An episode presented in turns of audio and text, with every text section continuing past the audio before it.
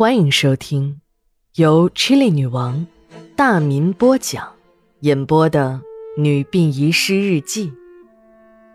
本故事纯属虚构，若有雷同，就是个巧合。第二卷第十九章。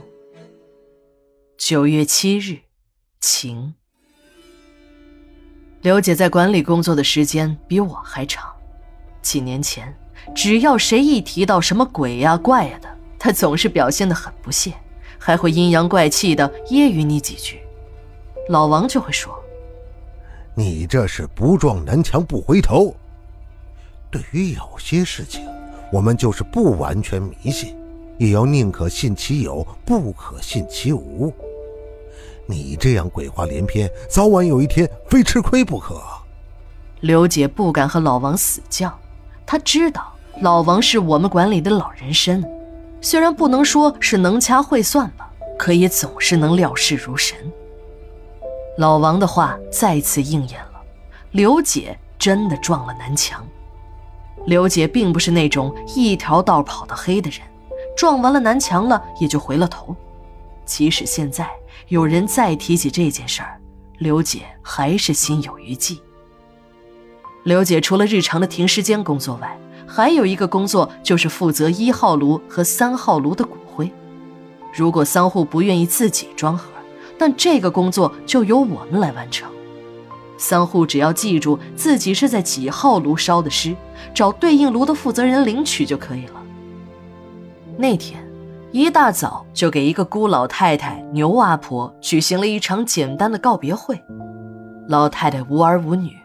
老头子十五年前就去世了，这老太太也是个怪人，把老头子的骨灰在家一放就是十年，每天放在床头朝夕相伴，直到五年前，老太太瘫在床上，生活不能自理后，街道雇了一名保姆伺候老人，可这保姆只干了一天就找到了街道说。哎呀，如果这个老太太再天天搂着个骨灰盒睡觉，我就不干了，实在是吓死人了。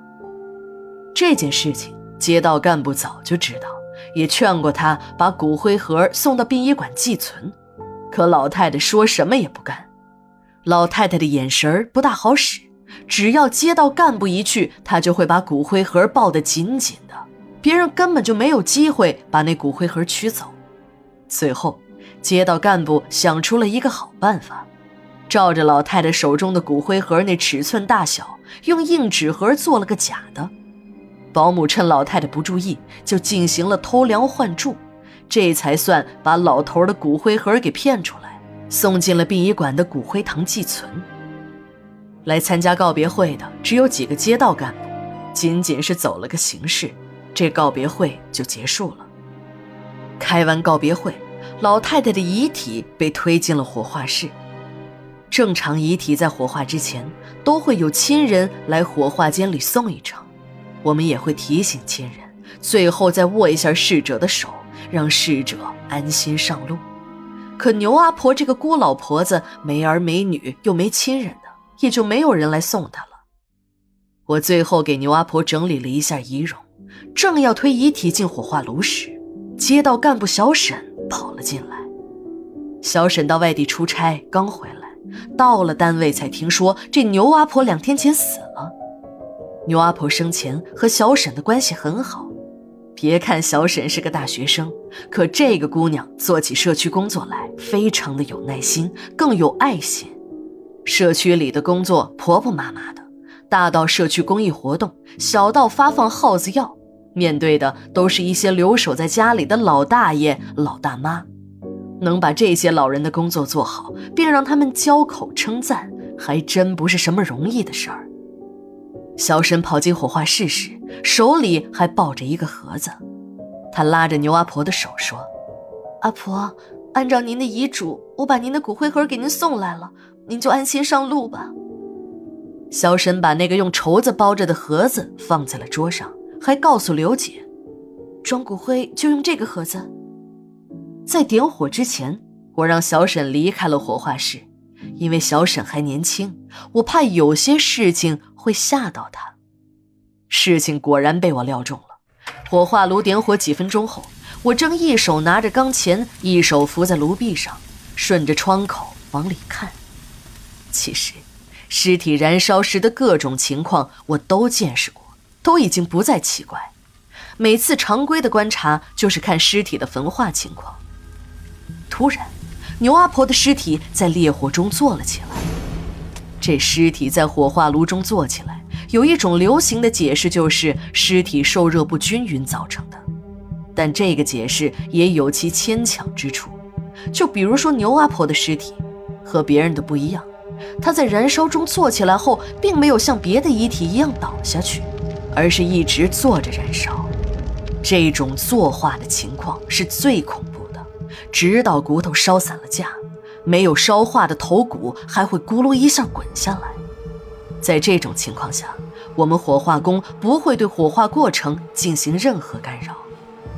正在工作的我忽然听到“啪”的一声，有什么东西掉在了地上的声音。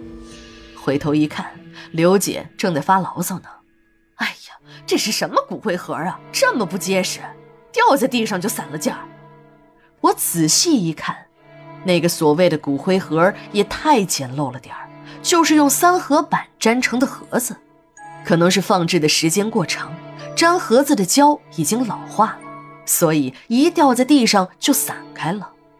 在一旁的老王大惊失色：“小刘，快点把人家的盒子给粘好喽，这是人家的阴宅。”你给弄坏了是要有麻烦的，刘杰很不耐烦，就说：“按规定，我损坏他一个盒子，赔他一个就完事儿了。就这个破盒子，我怎么粘呢？有粘他那个功夫，还不如再买一个呢。”说完，把摔烂的骨灰盒扔进了垃圾桶。刘姐的这个举动把老王气得一跺脚，他从垃圾桶里掏出来那个已经摔烂的骨灰盒，塞进了自己的抽屉中。九月八日，日记连载，明天继续。